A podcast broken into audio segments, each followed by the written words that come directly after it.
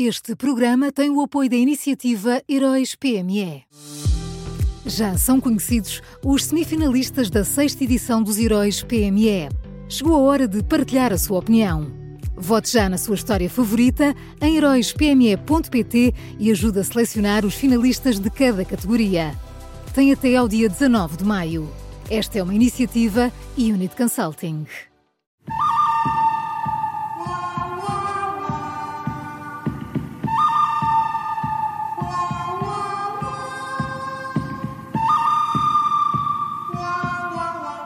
Começa agora uma nova edição do Bom, o Mau e o Vilão da Rádio Observador. Também pode ouvir em podcast. Bom dia, Miguel. Bom dia. Quem é o bom nesta quinta-feira? Olha, bom desta quinta são o PCP e o Bloco de Esquerda, que são clarinhos naquilo que dizem e que querem. Eh, quem ouvir eh, Pedro Nuno Santos e for muito inocente pode ficar com dúvidas, porque num dia o novo líder do PS faz elogios à geringonça e no dia seguinte faz discursos onde jura que o seu projeto é social-democrata.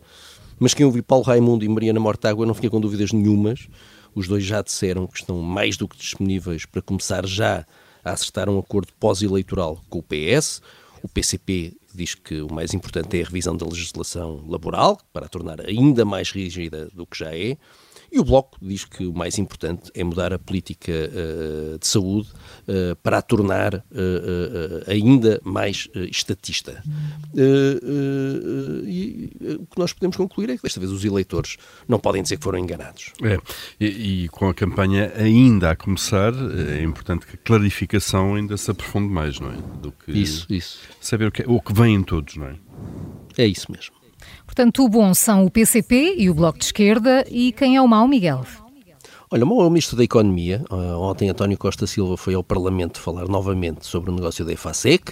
Uh, estava tão nervoso que se pegou com o deputado Carlos Guimarães Pinto, da Iniciativa Liberal. E depois de nos ter dito que estava muito contente com o negócio, uh, reconheceu que este não é um cenário cor-de-rosa e que o dinheiro que o Estado lá pôs não está propriamente num depósito a prazo e por isso corremos o risco de o perder. Uh, o problema é que, quando as contas forem feitas, o Ministro da Economia já vai estar em casa. Uh, Pedro Cisa Vieira nacionalizou a EFASEC da maneira que se sabe e depois foi-se embora. E agora António Costa Silva privatizou a empresa da maneira que se sabe e vai-se embora também. E só nós, os contribuintes, é que, é que não podemos ir para lado nenhum. Pois, sim, ainda, ainda, ainda por cima foi um dia feliz, não é? O dia em que a empresa foi privatizada daquela maneira. Foi, foi, foi de euforia. E Miguel, só fica a faltar o vilão. Olha, o vilão é o PS, que ontem chumbou por atacado requerimentos para ouvir na Assembleia Marta Temido, Lacerda Salles, Nuno Rebelo de Sousa e os pais das gêmeas uh, luso-brasileiras. O argumento dos socialistas foi muito original, uh, de acordo com o deputado Luís Soares, coordenador do partido na Comissão uh, de Saúde.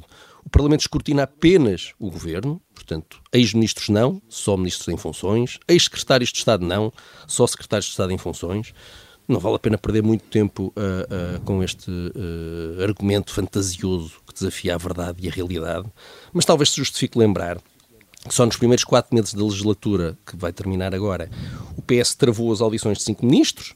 A 4 de janeiro deste ano, por exemplo, chumbou a ida de Fernando Medina e de Pedro Nuno Santos, que eram ministros, e obviamente o PS já chamou várias vezes ao Parlamento inúmeras pessoas que não são do governo, nunca foram do governo e nunca serão do governo.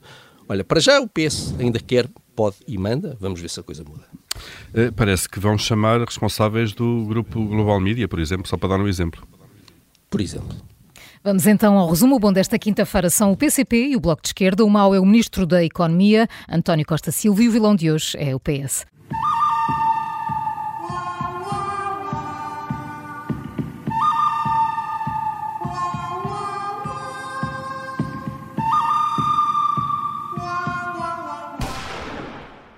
Este programa tem o apoio da iniciativa Heróis PME.